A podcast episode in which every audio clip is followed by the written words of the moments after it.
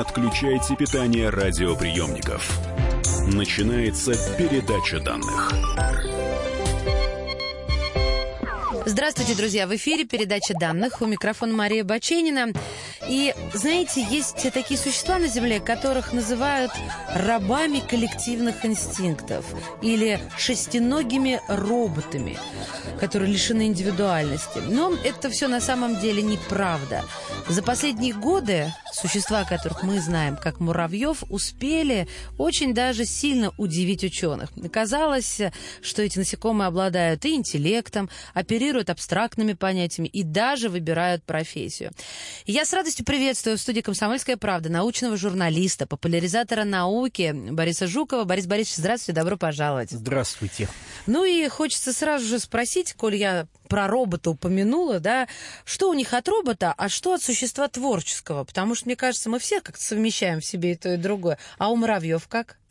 Ну, не знаю насчет роботов. Я, ну, наверное, да. Все мы так или иначе выполняем свои генетические программы.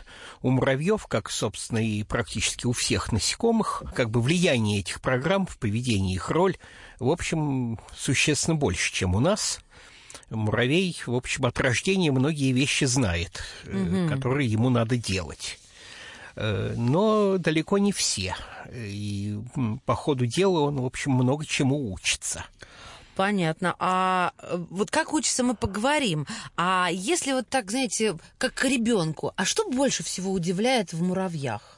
Меня удивляют, наверное, две вещи. Угу. Во-первых, их, конечно, абсолютная, как мы бы сказали, самоотверженность, преданность интересам семьи. То есть впечатление такое, что страха эти существа не испытывают вовсе. Вот оно как. То есть вот подойдите к любому муравейнику, там, ну, скажем так, это, конечно, лучше на вот лесных рыжих, вот, подойдите там, не знаю, просто поднесите руку или там, не знаю, как-нибудь, в общем, потревожьте их. Все муравьи, которые окажутся, так сказать, в зоне влияния, немедленно встают в боевую стойку. Это как на задние лапы, что ли? Это вот так вот лапы назад, ага. брюхо вперед, с кончиком брюха, направленным на врага, и челюсти тоже вперед. Вот это да, и на человека тоже. И на человека тоже, и их не интересует, какого размера враг, насколько он могущественный, они будут драться. Ничего и себе. будут драться, не отступая. А, а, я поняла. Вы меня, кстати, тоже удивили. Это, это, это хороший довод для удивления. Не, ну не все муравьи так делают. Вот, скажем, эти садовые черные муравьи, наверное, знакомые всем горожанам. Да, самые распространенные. в городе, заметим. Угу. В лесу все-таки нет. Э, значит, они таким бойцовским характером не обладают. Они, там, если их потревожить, начинают как-то суетиться, но там могут укусить, хотя совсем уж слабенько. Ну, горожане расслабленные, это же не лесные жители. Они вообще-то не ровные. горожане, они и в лесу живут, только в городе для них оказалось гораздо больше удобных мест обитания. Угу. Вот, кстати, сейчас, вероятно, буквально в ближайшие дни должен начаться лед э, крылатых самцов и самок. А вы знаете, я только а, вот недавно из Минска вернулась, там уже начался. Ну, понятно, да. Это, там... это, это какое-то засилие, ты все время они, боишься на них наступить, они... они на тебя садятся. Ой, да тут уж бояться не приходится, потому что вот все эти пешеходные дорожки асфальтовые, все будут в жирных пятнах с этим ничего не поделаешь. Их жрут все, кому не лень. Там... Во время спаривания? Ну, там, собственно, в основном самки, они такие, с большие, крупные относительно, с большим э, брюшком, набитым будущими, будущим потомством. И их, конечно, лопают все, хотя вообще муравьев особенно таких мелких, мало кто ест. Борис Борисович, вы вот интересную штуку сейчас сказали, что даже э, разобраться захотелось.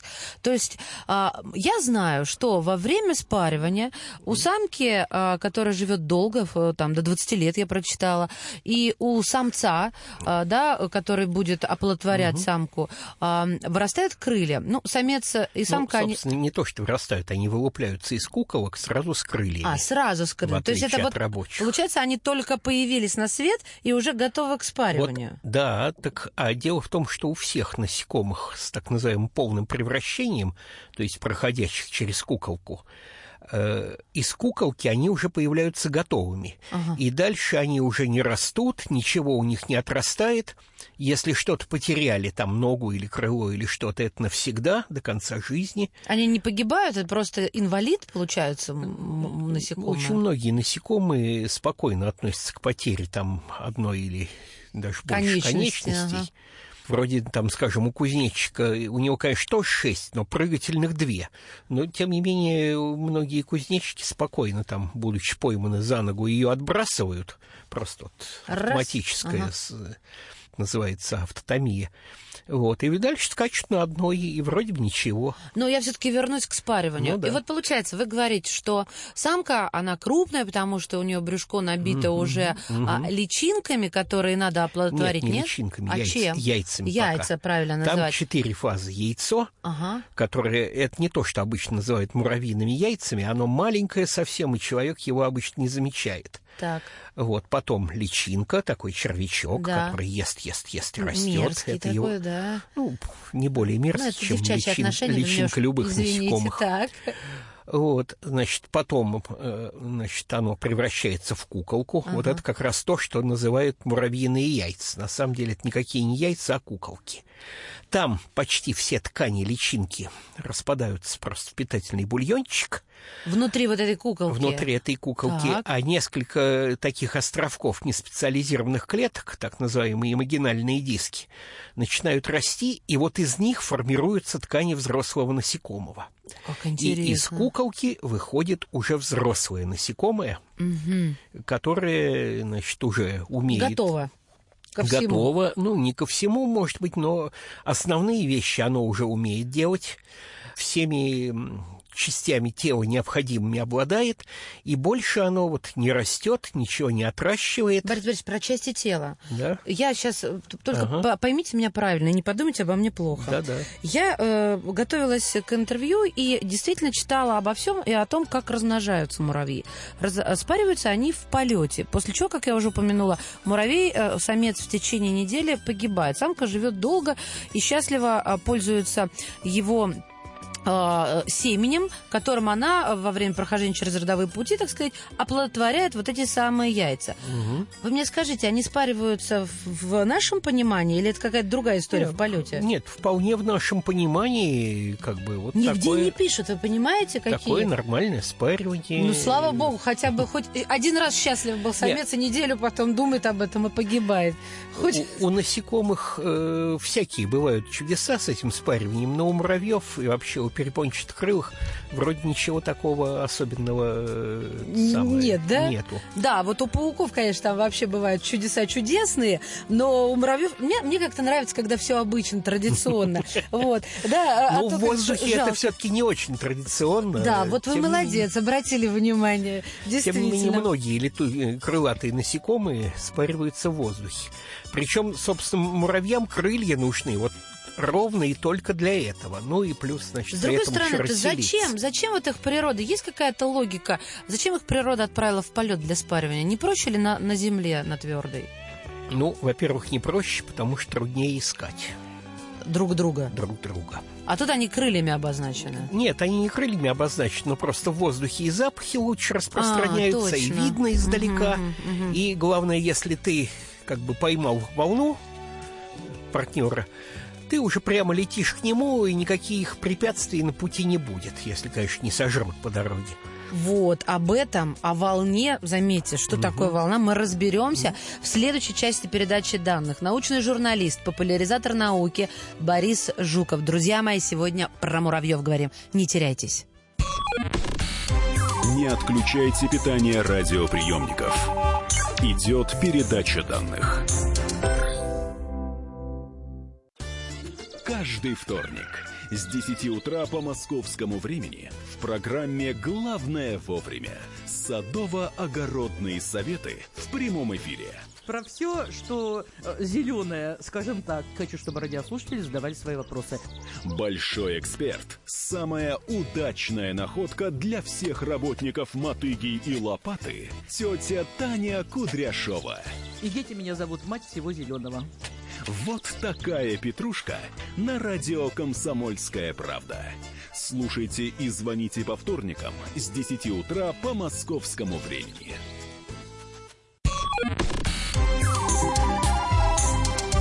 Не отключайте питание радиоприемников. Начинается передача данных.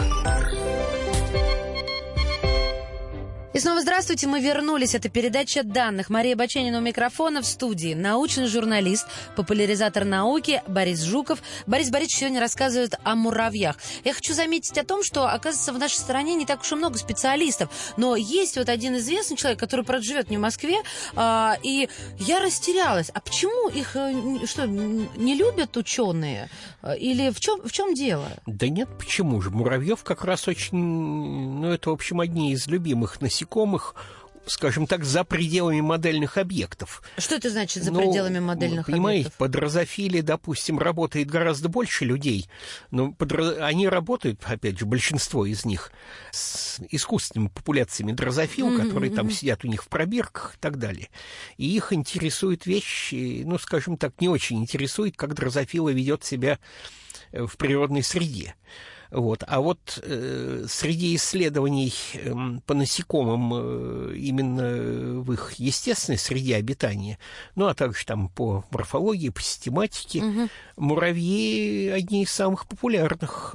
Я даже не знаю, кто так уж явно популярнее. Ну, вообще неудивительно, конечно, потому что наиболее эволюционно продвинутое семейство, это я справку даю, насекомых с точки зрения этологии, экологии и физиологии. А вот можно нам расшифровать, в чем они так продвинуты? В поведении это этология, э, физиология и экология. Ну, я понимаю, что поведение, наверное, они как-то общаются, мы об этом еще поговорим. А физиология, у них строение какое-то эдакое? Ну, строение у них может быть и не особенно эдакое. Это как раз очень интересно, что муравьи, в общем, освоили массу сред обитания, массу экологических ролей, э, там климатических зон, не знаю чего, на базе, в общем-то, такого вполне универсального строения, там универсальной конструкции угу. перепончатокрылого насекомого, причем даже э, в основном без крыльев. Только вот... В этом, получается, а, фишка. Вроде простые, а могут выживать совершенно в разных ну, вот климатических зонах. Просто такая, да, удачная универсальная конструкция. Ага, хорошо. А вот э, что такое экология? Что имеется в виду? Ну, экология это то, это взаимоотношение значит, организма со средой. Угу, да? Экосистема, да, так вот, называемая? Ну, его роль в экосистеме, что он там, собственно, делает, какова его профессия. Угу. Значит, кого он ест, кто его ест, с кем он конкурирует, э, кому он помогает или, соответственно, наоборот, Вот, кому помогает. А, а я ну, узнала, тут... что многие виды поддерживают э, симбиотические отношения, то есть вступают в симбиоз с другими насекомыми, с грибами, бактериями, растениями. А, ну, вот это как? А, я знаю, что они с некоторых листьев а, а, собирают нектар и избавляют их от каких-то грибков. А уж какие еще есть примеры? Не, ну, с листьев нектар собирать тяжело, а листья все-таки нектар по доброй воле, скажем так, не выделяют. Так, хорошо, значит, вот, э, значит дезинформация, ладно. Да. Тогда приведите вы, пожалуйста, пример. Ну, самый яркий это, наверное, дерево дуроия. Это где оно такое? В Амазонии растет. Это дерево-муравейник. То есть оно просто внутри себя, само по себе, не под влиянием никаких значит, муравьиных химикатов, образует целую систему пустот, камеры, переходы, то есть вот готовый муравейник под заселение. Супер. Мало того, оно само действительно выделяет, ну, грубо говоря, сахарный сироп. Ага. Такой нектарчик, но выделяемый не в цветах, а в вегетативных органах, так. которыми муравьи питаются. Правда, он с некоторой подлостью, что там помимо сахара э, выделяется вещество, блокирующее фермент инвертазу. А это что такое? Ну, это э, фермент, который позволяет превращать сахар, выделяемый э, деревом, в глюкозу. И вот. что это, чего дерево этим добивается? Вот. Дерево этим добивается простого, что муравьи не могут питаться сахаристыми жидкостями, взятыми где-то на стороне, а могут питаться только тем, э, ну, в смысле, вот... А, они перестают переваривать другу, другие сахаристые жидкости, Да, только и, этим значит, деревом. э, ну, только деревом этого вида, скажем так. А какая выгода И дерева? Выгода дереву, чтобы они тлей туда не нагнали. Вот дойных оно тлей. что. Потому что муравьев оно прокормит. Это не так уж дорого для дерева, Ага. значит, и окупается. То, как ему служат муравьи, вполне окупают эти затраты. Хороший а вот пример. если они на нем еще и тлей пасти будут, а тлей, как бы их интересует не столько сахар, их интересует прежде всего белок. Муравьи берут белок из других источников. А белка в растительном соке мало, и высосать его надо очень много. И вот это дереву совершенно не нужно. Поэтому Пусть лучше, да, муравьи напрямую. поедают тлей, которые вредят дереву. Нет, муравьи не поедают тлей. Они их доят. Обычно они их доят, но вот те муравьи, которые живут в Дурое, так называемые лимонные муравьи, они действительно, во-первых, они защищают дерево от всех, кто пытается его есть. То есть э, любое, ну, понятное дело, вот поедателей такого насекомого размера. Мгм, мгм. Вот любое насекомое, которое попытается там приземлиться на дурою и как-нибудь ею попитаться, немедленно становится объектом атаки, а атакуют, э, ну, понятно, что сразу много, и шансов там нет. Или ты убираешься, или тебя съедают. Хорошо, тогда про Вот. пищу. А кроме того, Ага. они еще вычищают пространство вокруг, то есть они истребляют проростки любых других деревьев, кроме дурои. Поэтому там возникают целые рощи этой самой дурои, такие куртинки внутри леса. Вот, как их называют местные жители, адские рощи. Потому, что зайти они, они нельзя? набиты муравьями, это сплошной муравейник. А Мегаполис если человек туда муравьев. зайдет, что будет? Ну, они его попытаются покусать. И, в общем, не то чтобы уж до косточек обгложат, но я думаю, он запомнит этот. Ой, нет, это не смешно, напрасно я здесь. Вычеркните Да нет, мой смех из ничего- протокола. Ничего страшного. Добытая пища. Меня вот это поразило. А то, что она не принадлежит муравью. Да. Большую часть а, она поступает прямо в желудок, не прямо в желудок, вернее, она а хранится в жидком виде в расширении пищевода, вот в зобике муравьином. И он возвращается домой, друзья мои, несет, значит, вот эту каплю еды, ну, для нас капля, для них э, э, стол накрытый, и делится со всеми. Я еще прочитала о том, что ученые э, изотопными метками метили вот эту пищу, и потом он кормил ну, какое-то огромное количество особей. Мне вот интересно, как они просят, как он понимает, что сосед голодный, и с ним надо поделиться. Ну, там э, это, конечно, лучше бы показывать э, на картинках. Там целый ритуал, что вот э, как надо в какую позу встать, как э, потрогать щупиками, это самое, дать понять, что э, покорми меня. А, Вот. то есть они не испускают никакой а, химический какой-то Э- элемент? Это, возможно, тоже, потому что, ну, там главное... Поза. Дело не в этом. Э, Химические сигналы у муравьев обычно идут через этот же самый так называемый трофалаксис, вот через эту А. систему взаимного кормления. То есть мало того, что это муравьи, напитавшиеся где-то вне муравейника, таким манером кормят тех, кто работает внутри, так еще и обратным путем, значит, вот через этот же механизм идут химические сигналы. Ну, прежде всего от матки, но не только. То есть они так общаются, Вот они- получается? так общаются, они так передают, что надо делать, Мгм. то есть внешнее внутренним, внутреннее внешним. Вот. И, в общем, это не только система взаимного кормления и действительно обеспечения сытости всей семьи, но еще и э, система э, как бы коммуникации, связи и передач команд. А они вообще могут издавать звуки? То есть я не могу сказать, что нет. э, Не изучено это еще, Скажем так, таких звуков, которые бы слышал человек, они обычно не издают, по крайней мере, не делают этого намеренно. Вот. А так, в общем, детально это, насколько я понимаю, не изучалось. Все-таки, видимо, основная сигнализация у них химическая и зрительная. Хорошо, а, зрительная. Как муравей описал бы меня, если бы он меня увидел? Ой, не знаю. Вот это я точно могу сказать, потому что впечатление такое, что они вообще видят мир, во-первых, сильно по-другому, и, во-вторых, ну, как бы это сказать, членят его на другие категории. Что, подождите, я понимаю, что слово значит членят, потому что фасеточное зрение, у них фасеточное же зрение? У них фасеточное, конечно, а, да. всех насекомых. Но, но это понятно, что значит расчленение картинки, да, так, пазл. ну вот мы, когда смотрим вообще на что бы то ни было, мы же не просто так смотрим, мы все время выискиваем в этом какие-то осмысленные образы.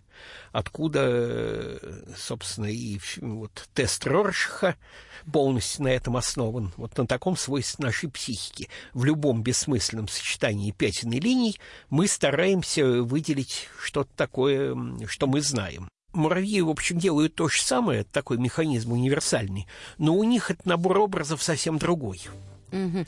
Друзья мои, мы, я, я, я продолжу вот э- это предложение, но только в следующей части, потому что сейчас нужно прерваться и вернемся в студию. Борис Жуков, научный журналист и популяризатор науки. Не отключайте питание радиоприемников. Идет передача данных. Спокойно, спокойно. Народного адвоката Леонида Альшанского хватит на всех. Юридические консультации в прямом эфире. Слушайте и звоните по субботам с 16 часов по московскому времени.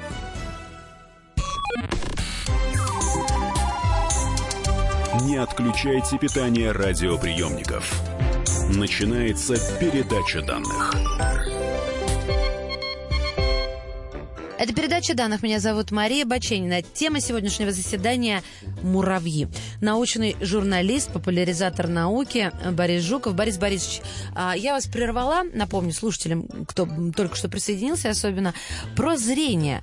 То есть э, вы сказали, мы сравним с человеком, что когда я смотрю на любые бессмысленные линии, пятна, неважно, на что, я всегда выискиваю вот тот предмет, который мне о чем-то сообщает, то есть знакомый мне предмет.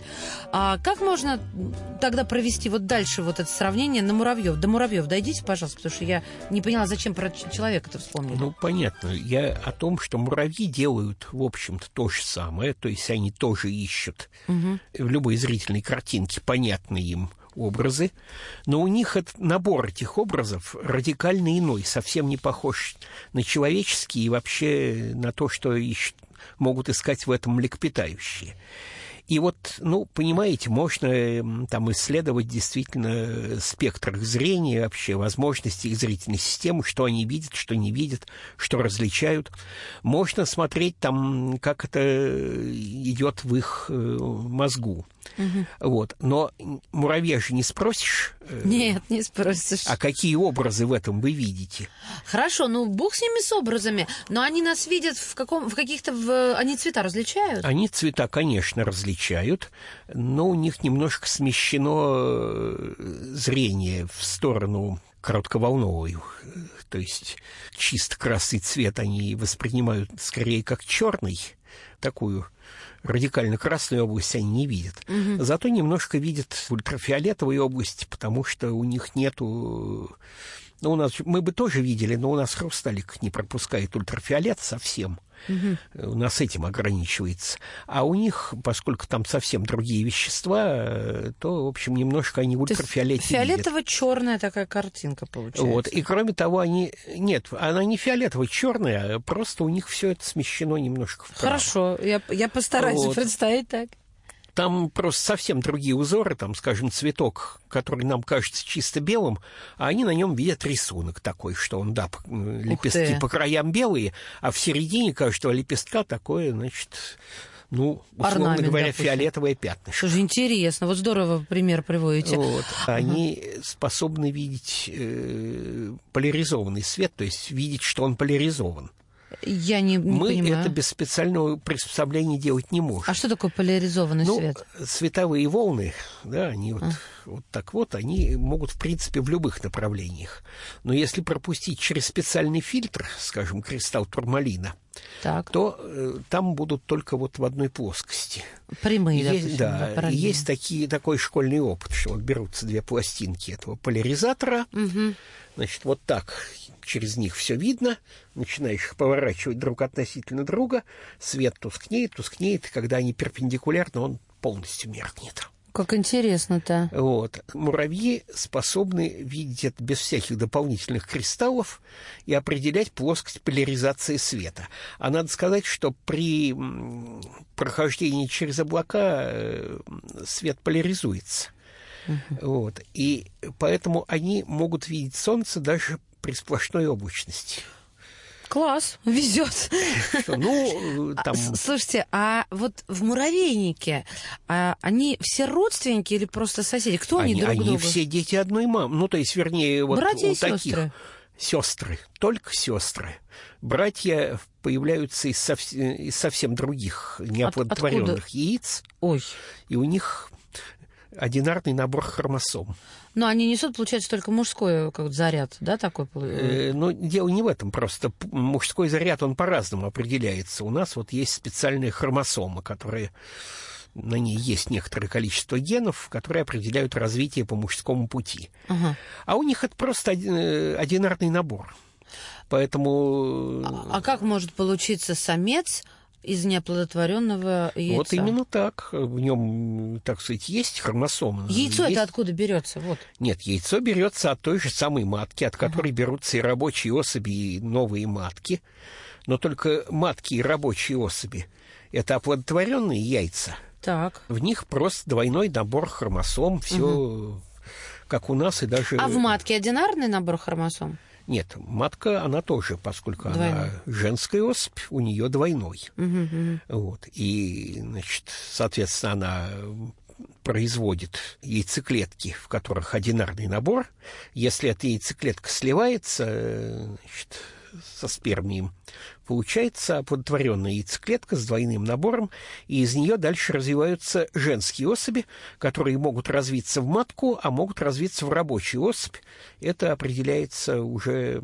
Случайностью? Там, нет, гормональными вещами. Mm-hmm. Муравейнику нуж, нужны матки, значит, начинают выделять специальные гормоны при кормлении личинок – Которые... Няньки. Няньки. Значит, Откуда они знают, что матки нужны? Вот это вот самый интересный вопрос. То есть мы, конечно, понимаем, что это, видимо, регулируется химическими сигналами, но как это организовано, как значит, муравьи одних профессий узнают о нуждах муравейника – это не очень понятно. То есть, в принципе, понятно, что вот те, кто сталкиваются с проблемой, начинают вырабатывать определенные химические сигналы, и они там то ли прямо, то ли через матку, с которой постоянно общаются тоже, угу. в конце концов попадают к тем, кто может эту проблему решить.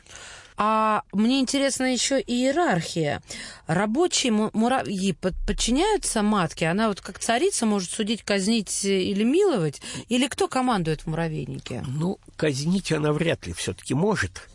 В каком-то смысле подчиняются, э, в том смысле, что матка это обычно все-таки такой некоторый информационный центр, и самый мощный источник химических сигналов в муравейнике, хотя и не единственный. Угу. Вот, то есть эм, это вот до некоторой степени такое организующее начало, своего рода координатор.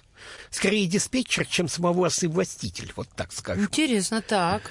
Вот, причем впечатление такое, что она все это делает как бы автоматически. То есть не то, что она мозгом принимает решение, это скорее она такой действительно центр, куда стекается и откуда истекает эм, такая сигнальная информация.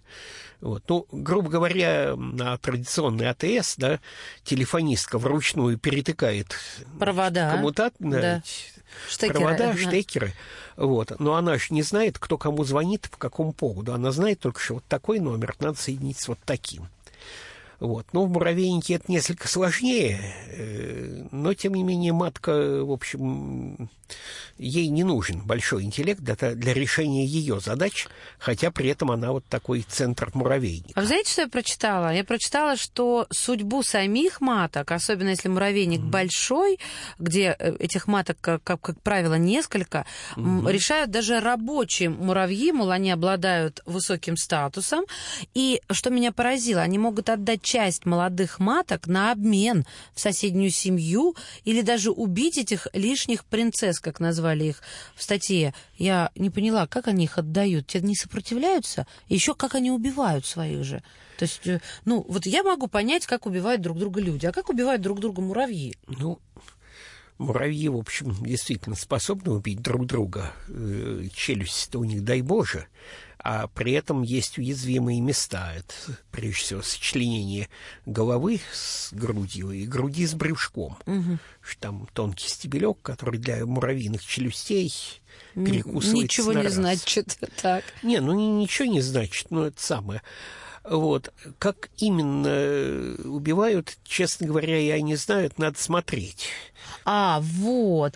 А вот как на это смотрят? Как на них ставят опыты? То есть это э, ученые отправляются в лес или как-то организовывают муравейник у себя в лаборатории? Ну, как правило, организовывают муравейник. Причем, ну, просто есть такие виды, которые удобно содержать в лаборатории. Вот, вот рыжего лесного, например, не очень удобно. Почему? Ну, он шустрый, он, во-первых, ему муравейник большой нужен, у них большие угу. семьи, и сами они относительно крупные.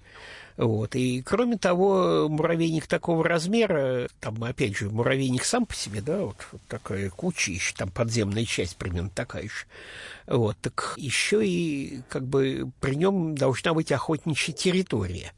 Что они же, в общем, собиратели, пастухи и так далее.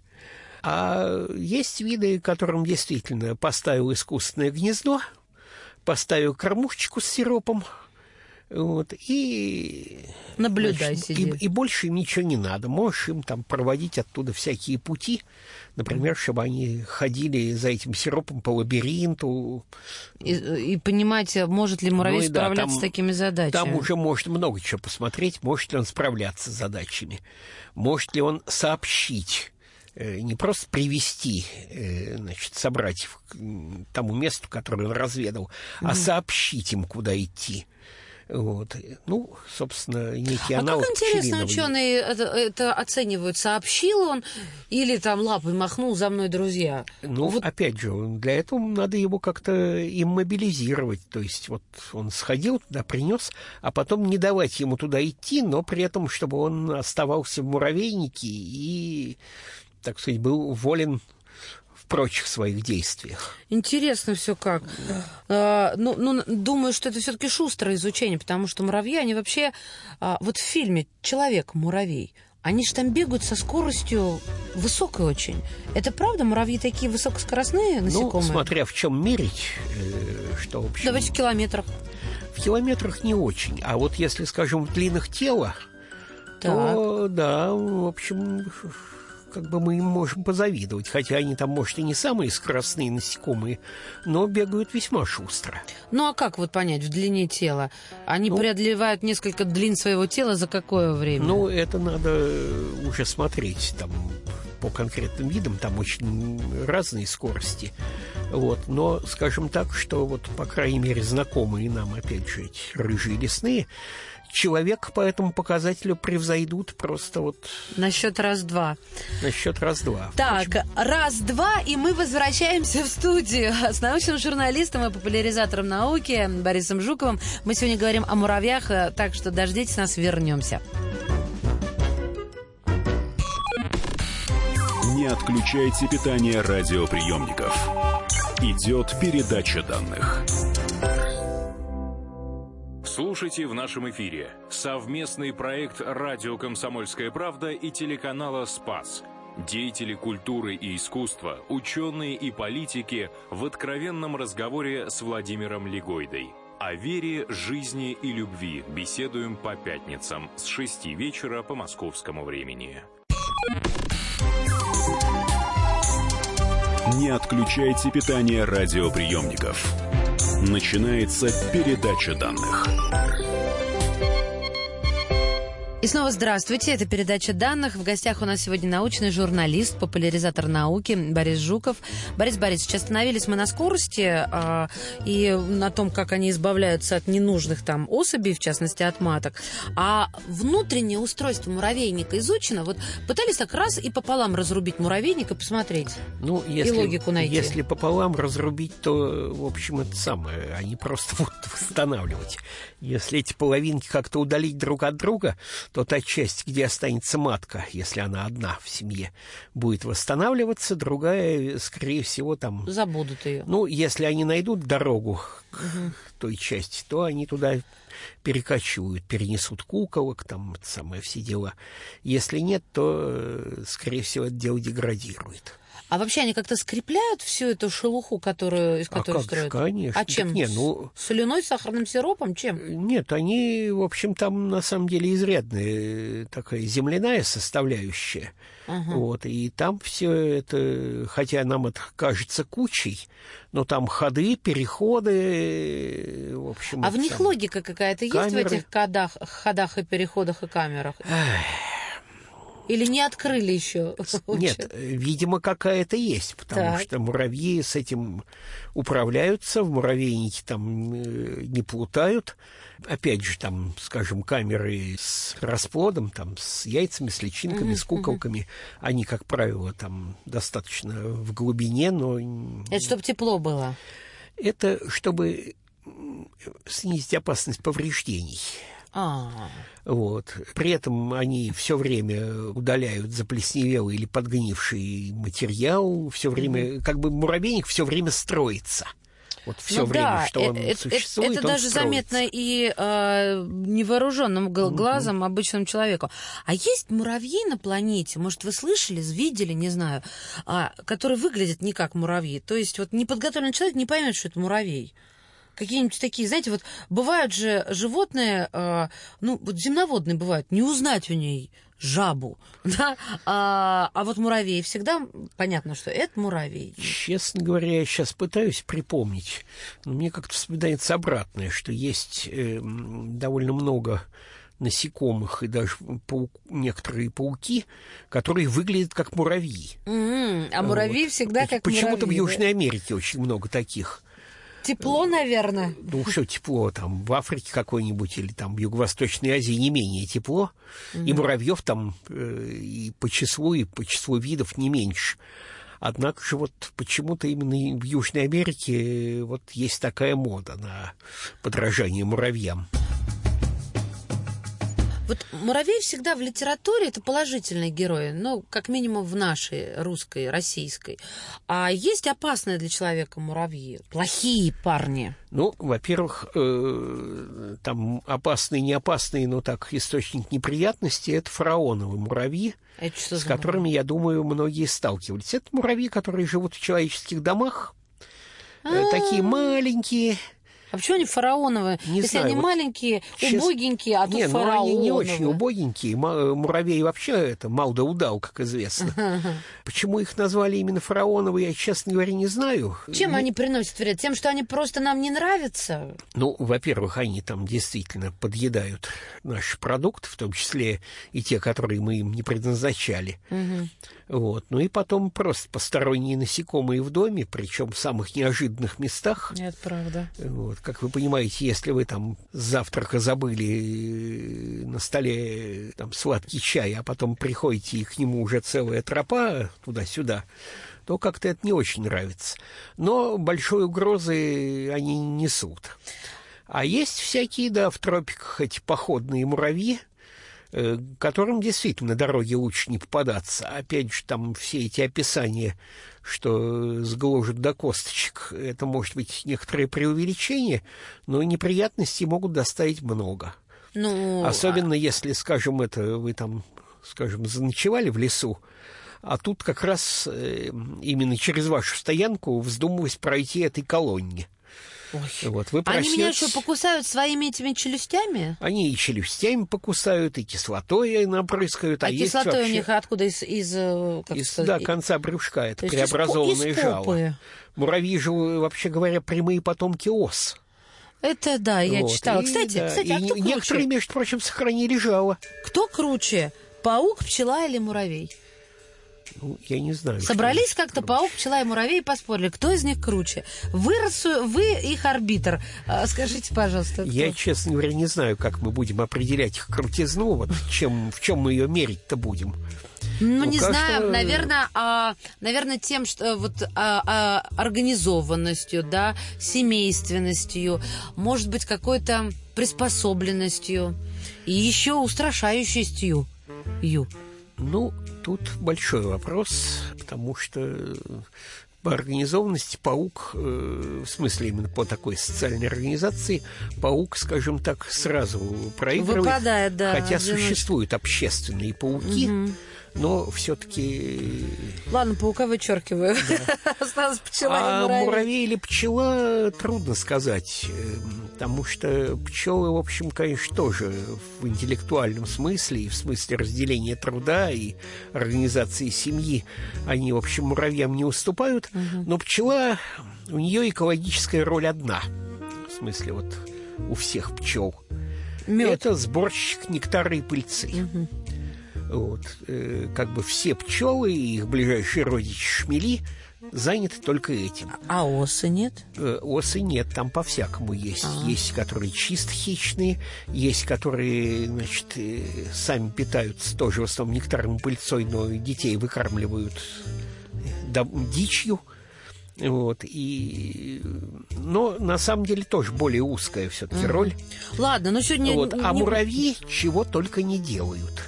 Они могут действительно охотиться, могут выращивать грибы, Вот- могут пасти тлей. Пока я успеваю еще спросить, если они все такие сплоченные, и они хищники, значит, а могут они э, победить врага и посильнее себя?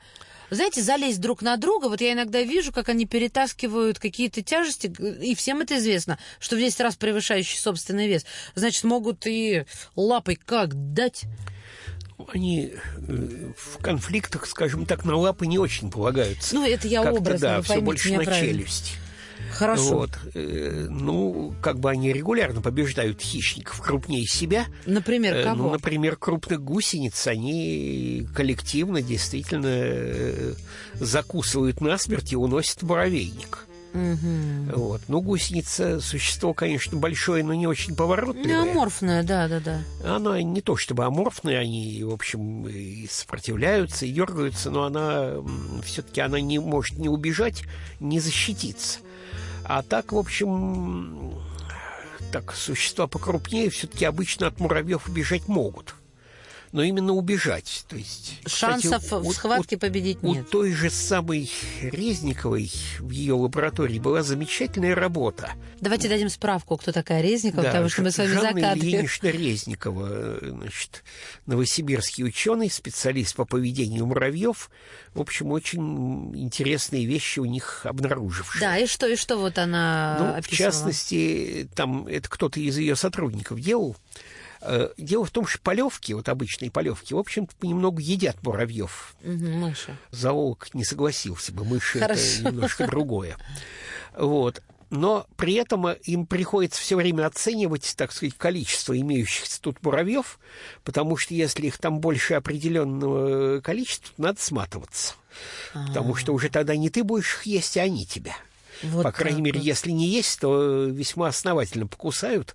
Вот любопытно, как они оценивают? Мы-то в граммах бы оценивали. Ой, а, кстати, сколько весит муравейник? Взвешивали его?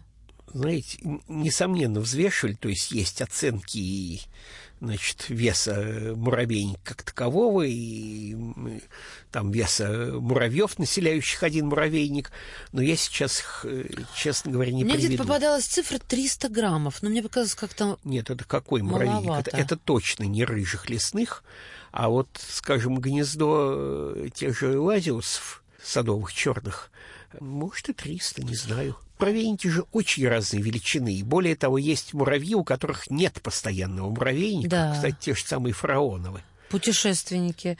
Можно ли дрессировать муравья? Ну, опять же, смотря, что мы понимаем под дрессировать. Обучать муравьев можно. Вот. А вот чтобы он там, не знаю, выходил на свист или на стук, как-то вот... Значит, делаем выводы, друзья. Ушей у муравьев нет. Я, я возможно, конечно, уже э, иронизирую слегка, потому что финал, и пора закругляться. Борис Борисович, спасибо вам большое за муравьев и за интересный рассказ. Научный журналист, популяризатор науки Борис Жуков. Спасибо вам. Передача данных успешно завершена. Не отключайте питание радиоприемника. Скоро начнется другая передача. Мы его сделали. Скорее качай мобильное приложение «Комсомольская правда» для iOS. Фото, видео, статьи и прямой радиоэфир. Крупнейший новостной сайт в вашем кармане. Доступны версии для iPhone и iPad.